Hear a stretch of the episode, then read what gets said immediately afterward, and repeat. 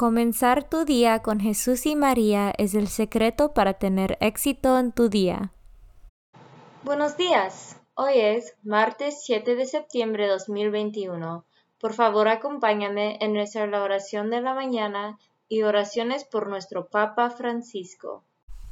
En el nombre del Padre y del Hijo y del Espíritu Santo. Oración de la mañana. Oh Jesús, a través del Inmaculado Corazón de María, te ofrezco mis oraciones, trabajo, alegrías, sufrimientos de este día, en unión al santo sacrificio de la misa para el mundo. Te los ofrezco por los méritos de tu sagrado corazón, la salvación de las almas, enmienda de los pecados, la reunión de todos los cristianos, te los ofrezco por nuestros obispos y por los apóstoles de la oración y de manera particular por aquellos que el Santo Padre escogió durante este mes. Amén. Oración por el Papa Francisco. Dios nuestro, pastor y guía de todos los fieles, mira con bondad a tu Hijo Francisco, a quien constituiste pastor de tu iglesia, y sosténlo con tu amor, para que con su palabra y su ejemplo conduzca al pueblo que le has confiado, y llegue juntamente con él a la vida eterna, por nuestro Señor Jesucristo, tu Hijo, que vive y reina contigo en la unidad del Espíritu Santo, y es Dios por los siglos de los siglos. Padre nuestro que estás en el cielo, santificado sea tu nombre. Venga a nosotros tu reino, hágase tu voluntad en la tierra como en el cielo. Danos hoy nuestro pan de cada día, perdona nuestras ofensas, como también nosotros perdonamos a los que nos ofenden no nos dejes caer en la tentación y líbranos del mal. Dios te salve María, llena eres de gracia, el Señor es contigo. Bendita tú eres entre todas las mujeres, y bendito es el fruto de tu vientre Jesús. Santa María, Madre de Dios, ruega por nosotros pecadores, ahora y en la hora de nuestra muerte. Gloria al Padre, y al Hijo, y al Espíritu Santo, como eran el principio, ahora y siempre, por los siglos de los siglos. Santo del día, el santo del día es Santa Regina de Autun, en Alesia, en el territorio de los Eduos. En la Galia, Santa Regina era mártir. Santa Regina de Autun, ora por nosotros. Devoción del mes. Septiembre es el mes dedicado a Nuestra Señora de los Dolores. Viene desde muy antiguo. Ya en el siglo VIII, los escritores eclesiásticos hablaban de la compasión de la Virgen en referencia a la participación de la Madre de Dios en los dolores del crucificado. Pronto empezaron a surgir las devociones a los siete dolores de María y se compusieron himnos, con los que los fieles manifestaban su solidaridad con la Virgen Dolorosa. Primer dolor. La profecía de Simeón en la presentación del niño Jesús. Segundo dolor. La huida a Egipto con Jesús y José. Tercer dolor.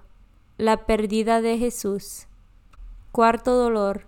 El encuentro de Jesús con la cruz a cuestas camino de Calvario.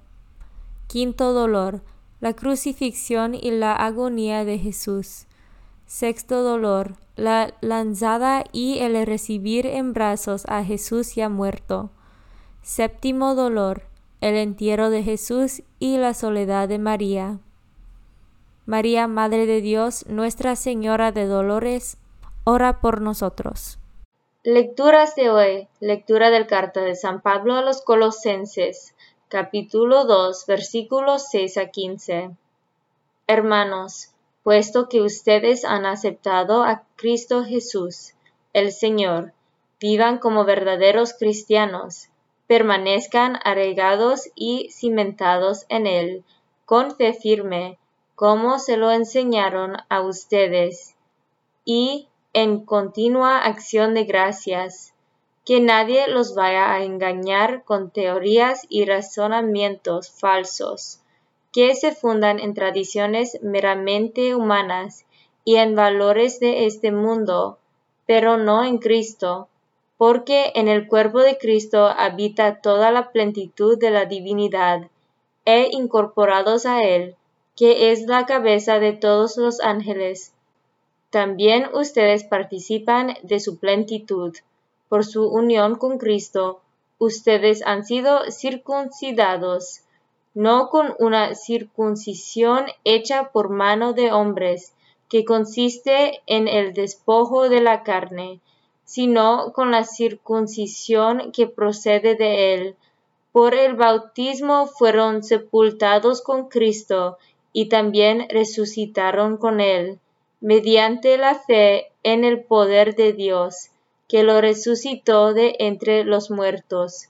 Ustedes estaban muertos por sus pecados y no pertenecían al pueblo de la alianza pero Él les dio una vida nueva con Cristo, perdonándoles todos los pecados. Él anuló el documento que nos era contrario, cuyas cláusulas nos condenaban, y lo eliminó clavándolo en la cruz de Cristo. Con esto Dios les quitó su poder a los principados y protestades, y los humilló a la vista de todos llevándolos cautivos en el cortejo triunfal de Cristo. Palabra de Dios. Salmo responsorial del Salmo 144. El Señor es bueno con todos. Dios y Rey mío, yo te alabaré, bendiciré tu nombre siempre y para siempre. Un día tras otro bendiciré tu nombre y no cesaré mi boca de alabarte. El Señor es bueno con todos. El Señor es compasivo y misericordioso, lento para enojarse y generoso para perdonar. Bueno es el Señor para con todos y su amor se extiende a todas sus criaturas. El Señor es bueno con todos. Que te alaben, Señor todas tus obras y que todos tus fieles te bendigan, que proclamen la gloria de tu reino y narren tus proezas a los hombres. El Señor es bueno con todos. Evangelio según San Lucas, capítulo 6, versículos 12 a 19. Por aquellos días, Jesús se retiró al monte a orar y se pasó la noche en oración con Dios. Cuando se hizo de día, llamó a sus discípulos, eligió a doce de entre ellos, y les dio el nombre de apóstoles. Eran Simón, a quien llamó Pedro, y su hermano Andrés, Santiago y Juan, Felipe y Bartolomé, Mateo y Tomás, Santiago, el hijo de Alfeo, y Simón, llamado el fanático, Judas el hijo de Santiago, y Judas Iscariote, que fue el traidor. Al bajar del monte con sus discípulos y sus apóstoles, se detuvo en un llano. Allí se encontraba mucha gente que había venido tanto de Judea y Jerusalén como de la costa, de Tiro y de Sidón habían venido a oírlo y a que los curara de sus enfermedades. Y los que eran atormentados por espíritus inmundos quedaban curados. Toda la gente procuraba tocarlo, porque salía de él una fuerza que sanaba a todos. Palabra de Dios. Meditación diaria para vivir con el que bien se organiza la vida Jesús, y sin recurrir a muchos proyectos, papeles, documentos o reuniones. Lo tiene claro y elemental. Ora, vive con su comunidad de discípulos y sale a la calle a evangelizar, predicando el Evangelio y haciendo bien a la gente. Así de sencillo, así de fecundo. Gráficamente podemos distinguir dos planos, el monte y el valle. El monte es, ante todo, el lugar de la oración, de dirigirse al Padre, de momentos de amistad y de encuentro. y sin prisas pasó la noche entera. En este clima, cuando llega la luz del día, elige a los suyos, a los doce, gente sencilla, pobre con escasos recursos personales, tocados de cierto nacionalismo excluyente. Hasta figura el traidor, el Iscariote, que le entregará al enemigo.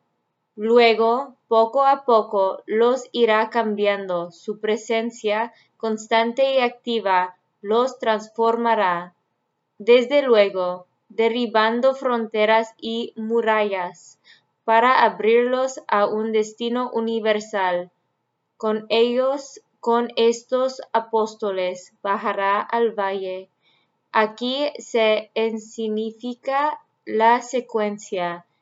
Está Cristo, el Maestro, los apóstoles, el círculo más íntimo, luego el grupo de discípulos, por fin el pueblo entero, incluso venidos de lejos, los extranjeros de Tiro y Sidón.